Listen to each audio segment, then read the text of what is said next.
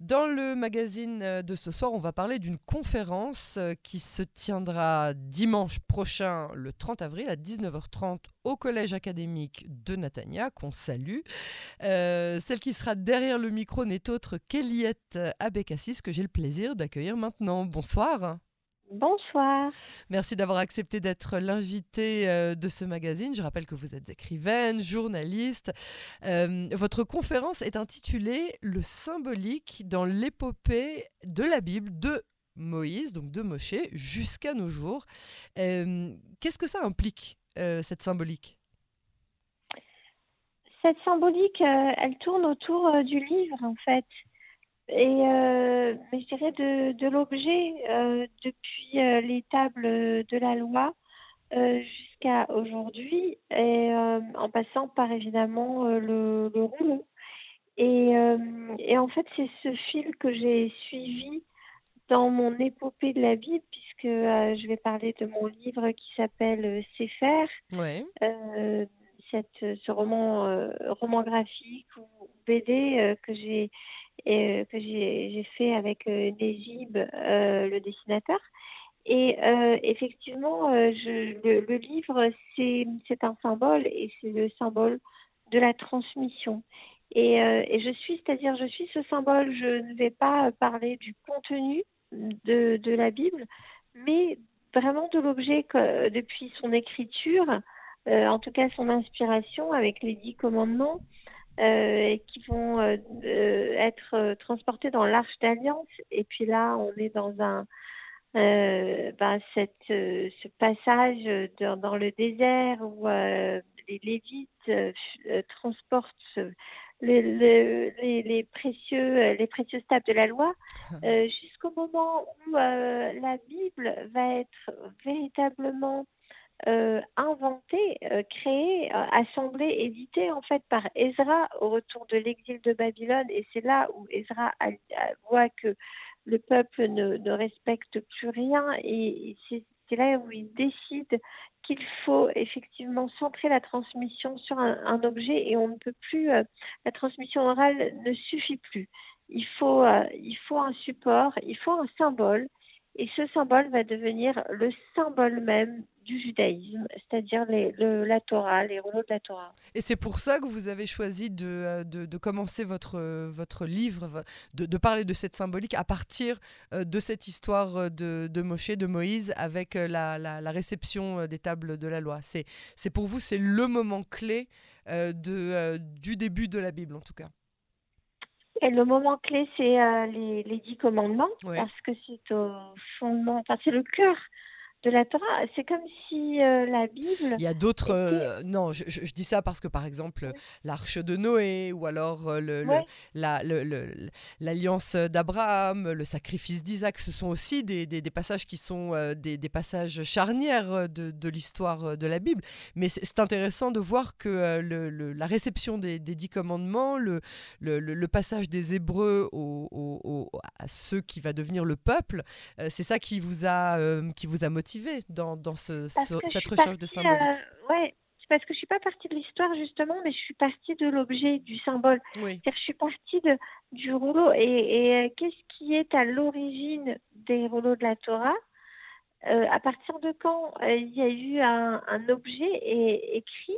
C'est pas euh, l'arche de Noé, il euh, y, avait rien qui était écrit et c'est euh, bah, l'étape de la loi, c'est ouais. les dix commandements. Ouais, ouais. Et c'est ces dix commandements qui vont donner naissance finalement à, à la Torah euh, en tant qu'objet. Là, je parle de l'objet, je parle pas de l'histoire. C'est comme si cette histoire se construisait autour de, des dix commandements. Ce, ce, premier écrit euh, fondateur euh, du judaïsme fondamental et, et autour de quel, duquel va s'articuler la, la, transmission. Et en fait, la transmission, elle a été, c'est une histoire tellement euh, complexe, une aventure tellement pleine de rebondissements, euh, d'antagonistes, à commencer d'ailleurs par le peuple lui-même, puisque quand quand Moïse veut remettre l'étape de la loi au peuple, eh bien le peuple avait déjà fait le vaudor et refusé l'étape de la loi. Donc c'est le premier antagoniste. Puis après, il va y avoir l'Arche d'Alliance. On est euh, enfin, ce sont les Philistins qui vont la voler. Et puis, euh, et puis avec l'exil, et eh ben, et le retour, finalement, c'est les Sadducéens qui étaient contre les pharisiens. Les pharisiens, en fait, le, Ezra a voulu construire le premier, c'est le premier qui a inventé les synagogues. Il a dit bon bah maintenant, il faut un symbole et il faut un lieu. Le symbole, c'est le rouleau et le lieu, c'est la synagogue. Et c'est dans les synagogues, euh, c'est dans ces synagogues que va se, dérouler la transmission et la tradition. C'est-à-dire, on va se réunir pour écouter le texte. Et, sans ça, on ne survivra pas.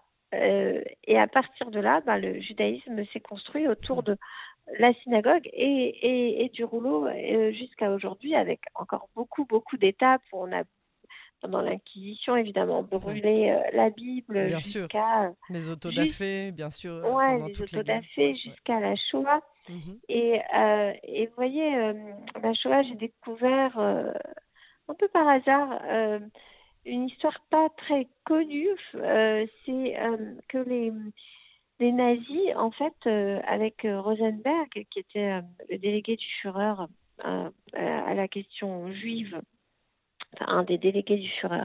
Et euh, en fait, il a voulu euh, créer une bibliothèque juive euh, pour fonder véritablement une université du judaïsme. Et il a pillé toutes les bibliothèques des juifs, autant les bibliothèques des, par exemple, de l'Alliance israélite universelle, des institutions juives, des synagogues, mais aussi des particuliers avant de les déporter, euh, les, des grands intellectuels comme Marc Bloch. En fait, il, y avait des, nazis qui venaient et qui prenaient les bibliothèques, non pas pour, euh, pour brûler les livres, mais pour les rassembler. Et il a réussi à rassembler autour de, de 500 000 ouvrages. Et vous voyez euh, comment le, ce symbole euh, autour duquel s'est transmis le judaïsme est attaqué jusqu'au bout, alors, alors qu'on déporte et qu'on massacre les, les hommes, on, on vole, on vole le livre. Et, euh, et c'est voilà, autour de ça que j'ai voulu articuler cette histoire, cette épopée, euh, et, euh, et d'une façon très graphique, parce que justement, comme on parle d'un symbole, on parle d'un objet, ça se prête bien à un dessin. Alors, vous, vous parliez tout à l'heure, vous évoquiez euh, votre dernier ouvrage qui est paru euh, il y a quelques semaines à peine, donc C'est faire, cette épopée millénaire euh, de la Bible, où vous partagez entre autres les récits que votre père, Armand Bécassis, qui est l'un des professeurs les plus renommés du judaïsme, vous racontait pendant votre enfance. D'abord, qu'est-ce qui vous a poussé à rédiger ce livre en particulier Et est-ce que vous, vous y voyez comme un hommage aussi à votre père, qui vient d'ailleurs de fêter ses 90 ans, à qui on souhaite un très bon anniversaire? Merci. Euh, oui, c'est vrai que c'est un hommage à mon père. Et puis, tout part dans, ce, ce, roman graphique de euh, d'une visite que je fais à mon père. Et là, on voit mon père dans son bureau avec tous ses livres et en train de, de, copier un rouleau. Et c'est vrai qu'il a appris euh, quand il était petit au Cheder au Maroc à, à être scribe. Donc, il, euh, il est très, enfin, il connaît la calligraphie. Il fait de, de, très très jolies lettres. Et, et je me dis, enfin, je lui demande, mais mais à l'ère du numérique, à quoi ça sert en fait de, de, recopier euh, des rouleaux et de, et de lire la Torah dans un rouleau Pourquoi ça a tellement d'importance? Et puis là, ben, dans le livre, eh bien, c'est là où on part dans toute cette épopée. C'est lui qui me raconte cette histoire il y a une double narration entre un père qui transmet euh, cette histoire à sa fille, qui raconte à sa fille, et puis, euh, et puis l'histoire en elle-même. Et, euh, et, et j'ai voulu euh, à la, enfin voilà, euh, faire un, cette double histoire d'une transmission orale qui est tellement importante et aussi la transmission écrite qui ne l'est pas moins et, et parce que l'écrit est le support à, à, la transmission orale. Et peut-être qu'aujourd'hui, pourquoi aujourd'hui, pourquoi, pourquoi écrire ce livre et pourquoi aujourd'hui parce qu'aujourd'hui, je crois qu'on se pose euh, une question fondamentale de, de, notre époque, c'est pourquoi transmettre et euh, comment transmettre et que transmettre? C'est la question de la transmission, parce qu'il y a une transmission horizontale qui se fait avec à travers les réseaux sociaux et qui est à, profusion. et, et, dans lequel on peut complètement se perdre, C'est ça, on peut facilement tomber dans, dans, dans l'intox, dans les, dans, les, dans les mensonges et dans, et dans la, les, les, le mauvais en tout cas. L'addiction. Mmh. C'est pas, c'est, pas qu'il faut condamner cette modernité puisqu'elle nous apporte plein de bienfaits. Et, euh, mais, mais oui, une forme d'addiction. Et la transmission verticale, c'est-à-dire la transmission de, de, de père, de mère à fille, à fils, et euh, qui, qui, est, qui est très importante, cette transmission orale. Et peut-être que si les livres disparaissent, si vraiment euh, eh ben on va on va perdre l'objet, le symbole quoi. Euh, eh ben euh, peut-être qu'on peut en revenir à cette transmission orale parce que euh, parce que c'est une transmission vivante et, et peut-être qu'on va juste garder le rouleau finalement que qui va que ce symbole va survivre parce mmh qu'il est unique parce qu'en fait, on ne peut pas euh, avoir une bibliothèque de rouleaux de la Torah, c'est beaucoup trop compliqué à faire, ça met des années à être écrit, etc. Un, un, ça suffit. Et puis se rassembler et continuer de raconter ces histoires, c'est peut-être encore euh, encore plus pertinent aujourd'hui et c'est peut-être aussi euh, comme à travers toutes ces époques où euh, le rouleau a, survécu, eh bien peut-être que peut-être qu'il va sauver, il, va sauver notre monde et puis et puis qu'il va être sauvé de notre monde aussi, le rouleau. Alors avant, de, nous séparer avec les quelques instants qui, qui, nous restent, on, a parlé de la symbolique, du livre, de la, même de la, création du lieu, hein, de, la, de la synagogue. Et vous, vous avez un lien très très fort avec Israël. Comment est-ce que vous vivez cet amour pour la terre de la Bible? Euh, ben, écoutez, euh, je le vis euh, comme euh, un vrai amour et un, un, une source de joie permanente malgré toutes les difficultés et les guerres incessantes qui sont très très très pesantes, qui nous inquiètent. Le fait que nous, ayons notre terre eh bien, euh, ça reste euh, voilà, une source de, bonheur, de, pensée de bonheur de, pensée heureuse pour moi. Et, euh, et, le fait de revenir, enfin de, de venir aussi souvent que possible en Israël également. Et, euh, et, euh, et, voilà, je, je le vis comme un, vraiment un attachement un attachement complètement viscéral et, passionnel pour, pour cette terre et pour surtout le peuple sur cette terre.